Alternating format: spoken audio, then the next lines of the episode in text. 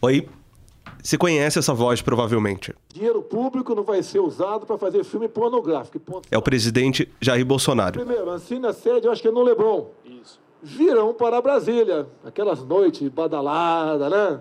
Muita festa. Vamos fazer em Brasília agora essa festa. Né? Desde semana passada, o grande assunto da cultura é a situação da Agência Nacional de Cinema, a Ancine. Ou, quem sabe, extingui-la. Deixa para a iniciativa privada fazer filme. Na comemoração de 200 dias do governo, o Bolsonaro disse que é contra a produção de alguns filmes. E bem, ele listou um específico. Aí pode mandar o próximo. Hoje eu não vou dar, vou distribuir. O presidente disse: Não posso admitir que se faça filmes como o da Bruna Surfistinha. Desse você lembra, né? É a história da Raquel Pacheco, também conhecida como Bruna Surfistinha. No livro O Doce Veneno do Escorpião, que inspirou o filme com a Débora Seco, a autora conta a vida dela como garota de programa. Aí, depois, o presidente Jair Bolsonaro admitiu que nunca viu o longa. Pois é, a Raquel não gostou nada do que ele falou. E ela respondeu isso aqui. Sobre mais uma infeliz declaração do Bolsonaro, eu digo que ele, antes de fazer juízo de valor sobre os outros, deveria cuidar da moral da própria família e ainda do nosso país.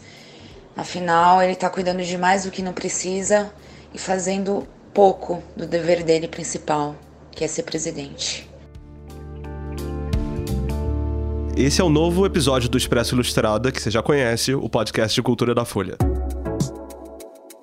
A gente tem episódio novo toda quinta, às quatro da tarde, em todos os aplicativos. A edição é do Renan Suquevicius. E eu sou Maurício Meirelles. Essa outra voz que você está ouvindo aqui é da Isabela Menon, repórter do Guia da Folha. A partir de agora, é ela que vai apresentar o podcast comigo no lugar da Lívia Sampaio. Manda um beijo pra Lívia. Isabela, bem-vinda. Oi, Maurício. Oi, todo mundo. A gente já começou mais ou menos aí, mas explica, por favor, para o nosso ouvinte qual que é o assunto de hoje do Expresso Ilustrado. Bom, eu sei que todo mundo deve ter ficado um pouco confuso com essa polêmica toda. E hoje a gente quer ajudar o pessoal a entender tudo. Para começar, você precisa saber que a Ancine é o órgão que cuida do fomento da produção audiovisual do país. Eles administram o fundo, que é a principal fonte de financiamento das produções do Brasil. O governo diz que quer fazer algumas mudanças. A mais simples delas é levar a Ancine do Rio de Janeiro para Brasília. É, o presidente disse que os funcionários estão levando uma vida de balada no Leblon, enfim. E ele falou, agora eles vão fazer essa festa lá em Brasília. É, pois é. Mas o que assustou o pessoal do cinema foi, primeiro, a possibilidade de acabar com a agência. E, em segundo lugar, o presidente deu a entender que quer ter controle sobre o conteúdo dos filmes e vai ter um filtro, sim, já que é um órgão federal. Se não puder ter filtro, nós extinguiremos a Ancine.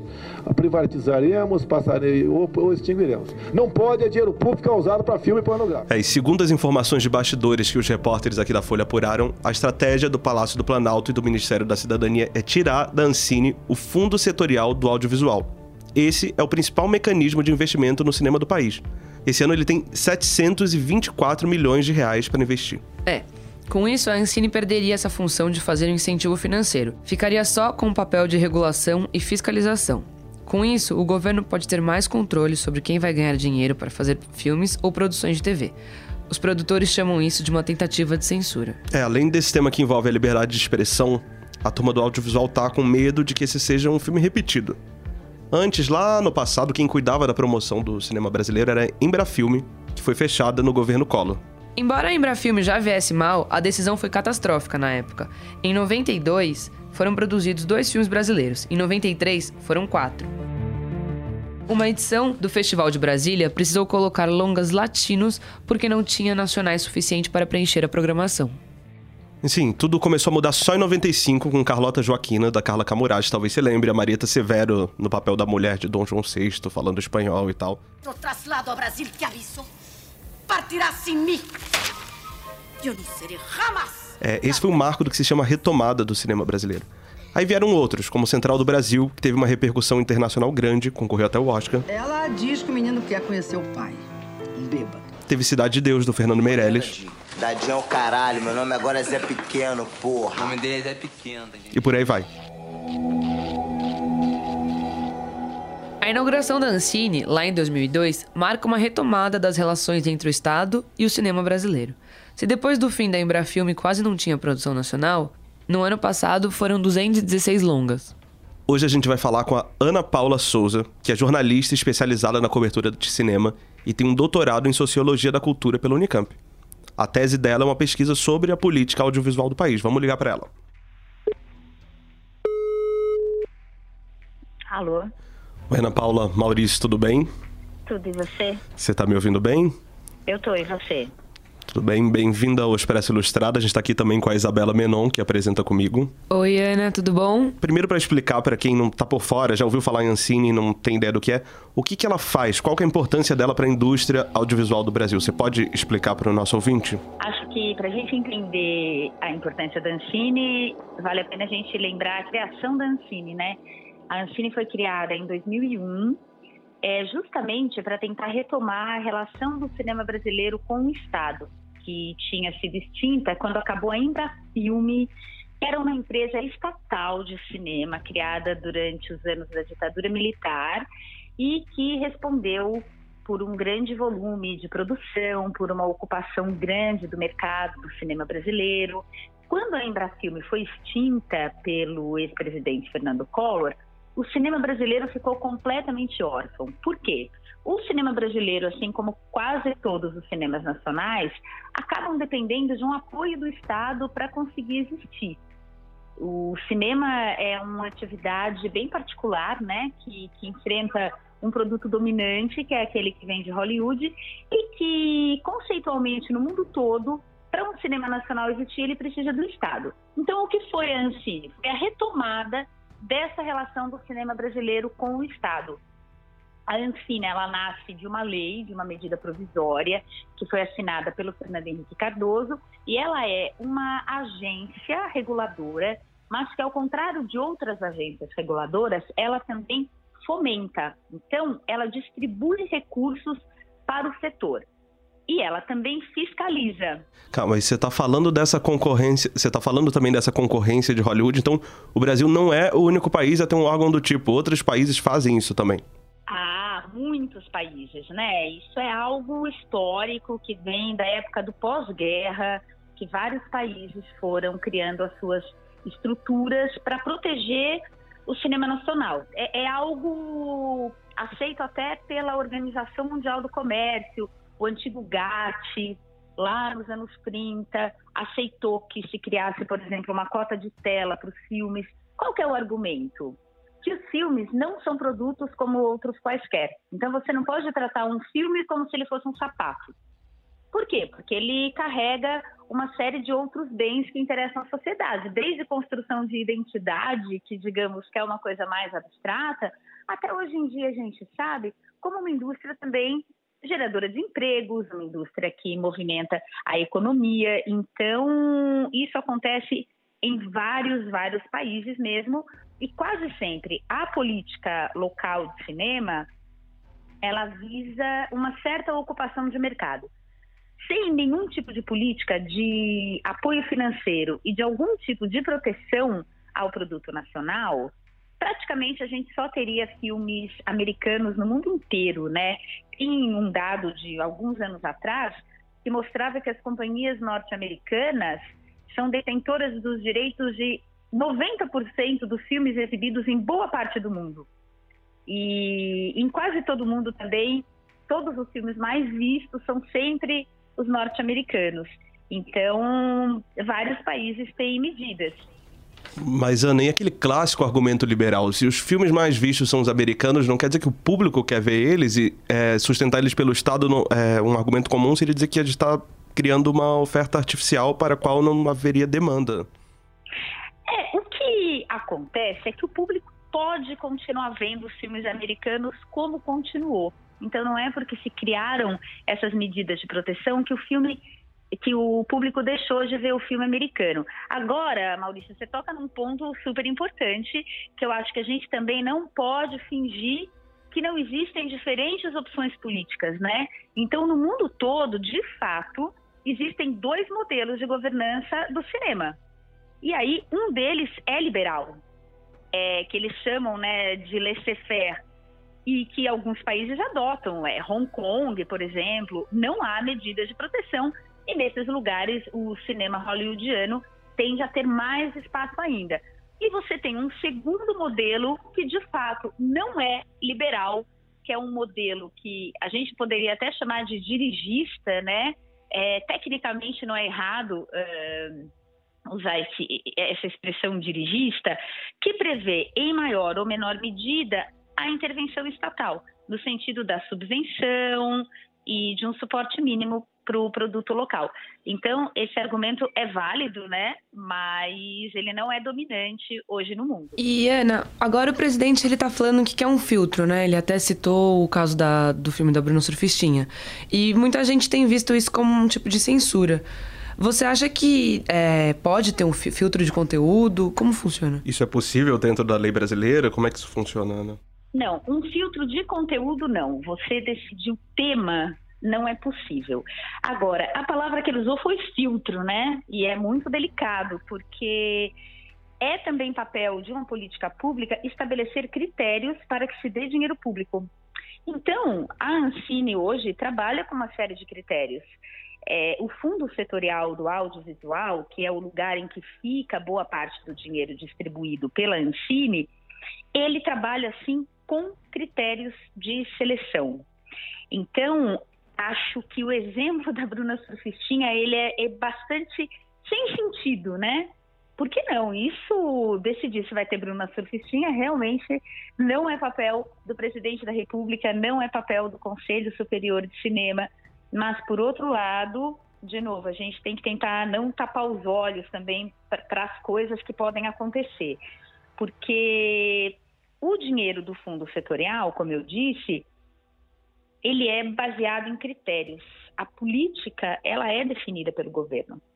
É definida pelo Conselho Superior de Cinema, mas é claro que o governo tem ingerência, então não dá para saber exatamente que, que novas regras esse governo pode criar para a distribuição dos recursos públicos. Entendi. Então o governo já tinha ingerência antes, isso não seria exatamente uma novidade não é uma ingerência, ele tem é, diretrizes de investimento. Acho que é diferente. É, então, o, o, esse fundo setorial ele tem um, um comitê gestor.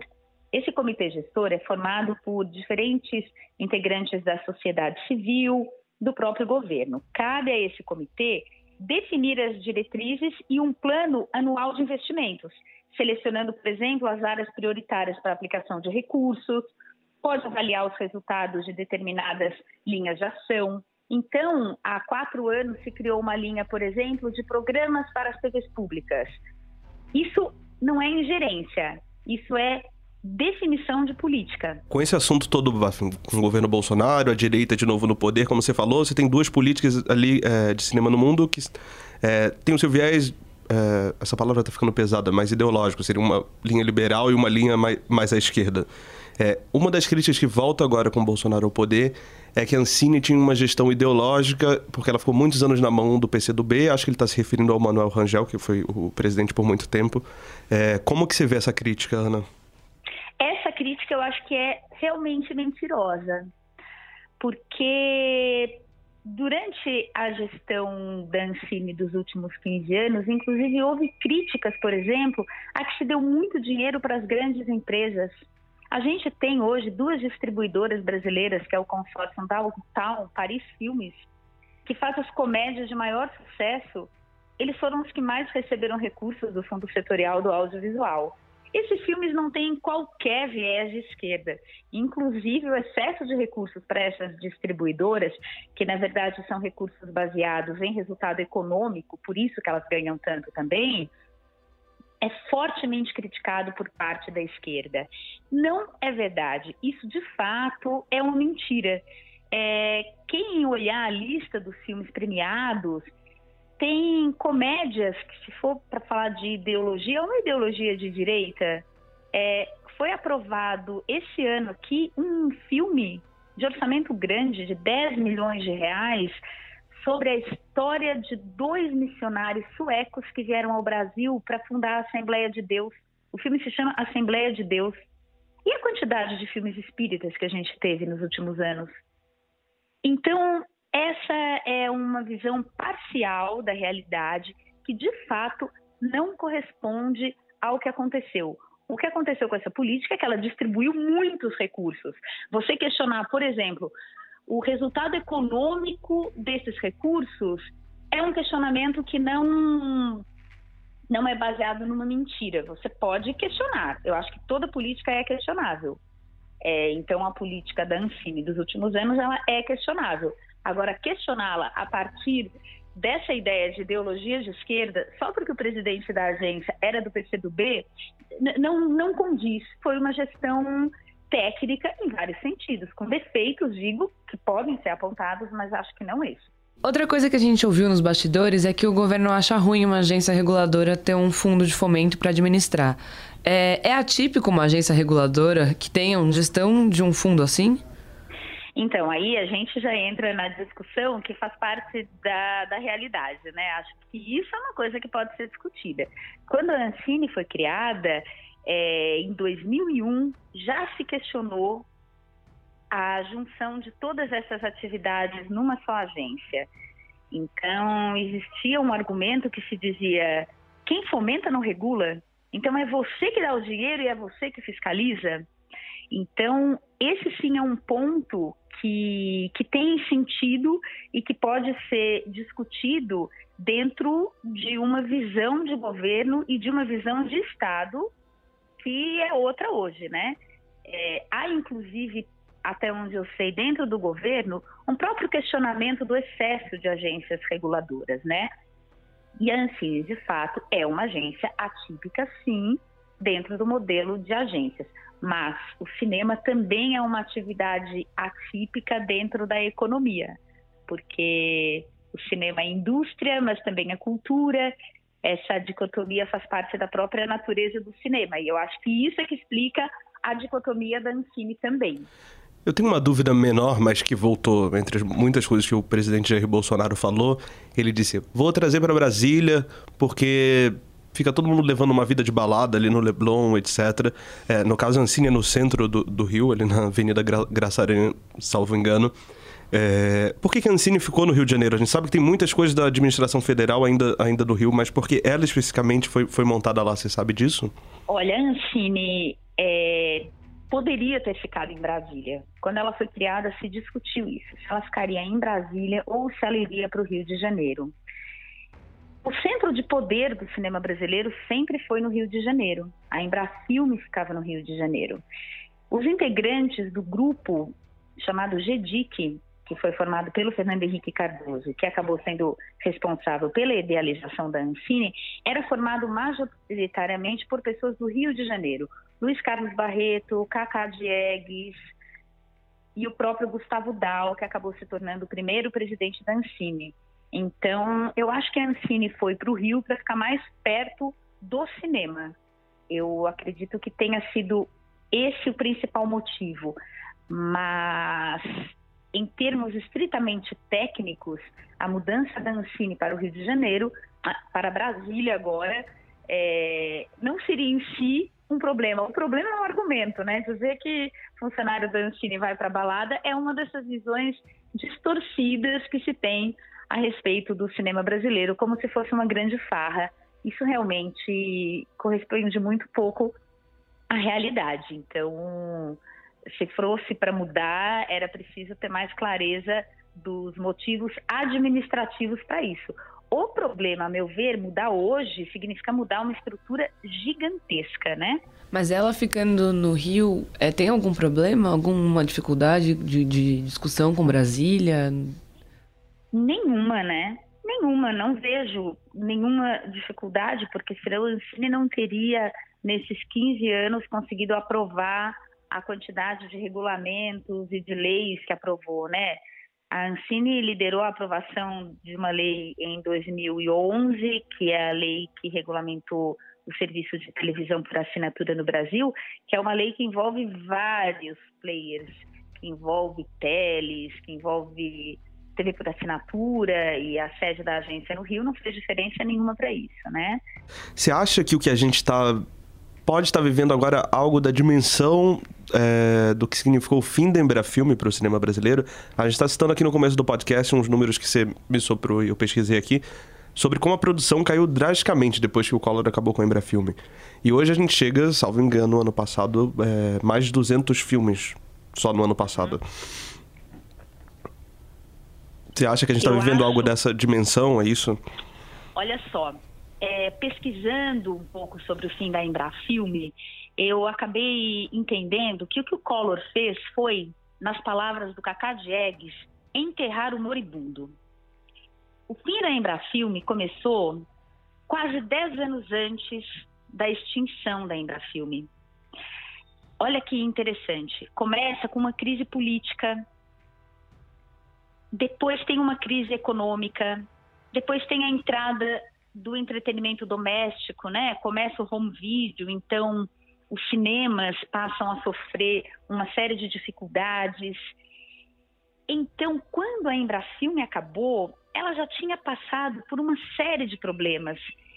Então, ela já tinha se tornado economicamente inviável e politicamente insustentável. Que me parece é que a gente está vivendo o que a Embrafilme viveu alguns anos antes de acabar. Se os recursos forem totalmente tirados da Ancine, ela não vai se tornar economicamente insustentável? Politicamente, estão tentando destruir a imagem da Ancine. Hoje eu acho que a Ancine não está pronta para ser extinta, mas se ela continuar sendo minada, talvez daqui a alguns anos, com uma canetada, assim como o Collor fez, você extinga a agência, né? Outra diferença importante é que naquele momento, realmente a gente teve um, dois filmes feitos no início dos anos 90, é, só havia uma forma de fazer cinema, né? Que era com película, só tinha grandes produções. Agora o que vai acontecer é, é um outro tipo de crise, né? A gente não chegaria mais a zero, porque os próprios serviços de streaming e a tecnologia permitem que alguma coisa se faça. Mas o setor está super em risco, né? Tá. E Ana, antes de te liberar, afinal você falou aí, a, o governo está usando temas ideológicos, mas quais seriam as críticas de fato que poderiam ser feitas à política audiovisual e que você acha importante que o país lide com elas? Cabe lembrar, em primeiro lugar, que uma das metas dessa política e do próprio fundo setorial do audiovisual era que o cinema brasileiro se aproximasse da autossustentabilidade. Isso não significa deixar de ter apoio do Estado, porque, como eu disse no começo da conversa, Cinema Nacional tem apoio do Estado no mundo todo, mas me parece que no Brasil a gente avançou muito pouco nessa, nesse, nessa independência ou nessa menor dependência do Estado. O cinema brasileiro depende demais ainda dos recursos públicos. Isso deveria ser um pouco mais bem equacionado. E uma outra questão que se coloca é que a produção cresceu muito mas isso não significou um aumento no market share, que é a ocupação de mercado. Então, talvez o Brasil esteja produzindo um pouco demais para o cinema e fosse o caso de olhar um pouco para as outras plataformas. Talvez nem toda produção devesse ter como destino a sala de cinema. Hum, você está falando do streaming, tudo isso, todas essas novidades, né? Exatamente. Exato. É, ótimo, Ana. Então, obrigado. Eu sei que a sua agenda estava difícil. É, eu agradeço por você ter encontrado tempo para falar com a gente. Até a próxima. Obrigada a vocês pelo convite. Até.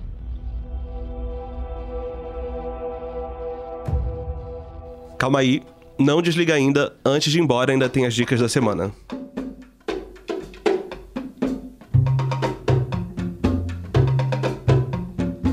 A minha é para se ouvir Billie Holiday. A cantora americana está fazendo 60 anos de morte e é uma das melhores intérpretes da história da música mundial.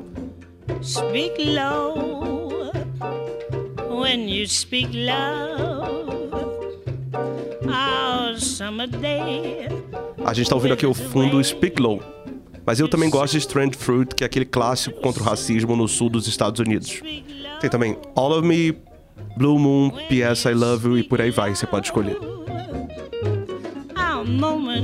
Qual que é a sua, Isabela? A minha dica é a versão realista de Rei Leão que estreou semana passada. É, para quem quer assistir em inglês, vai ouvir a voz da Beyoncé e do Donald Glover. Se optarem pela versão em português, vai ouvir a cantora Isa dando voz a Nala e o ator Ícaro Silva como Simba. Everything you see exists together in a delicate balance. Você chorou. A morte do Mufasa é um dos grandes traumas da infância de muita gente, né? Chorei muito.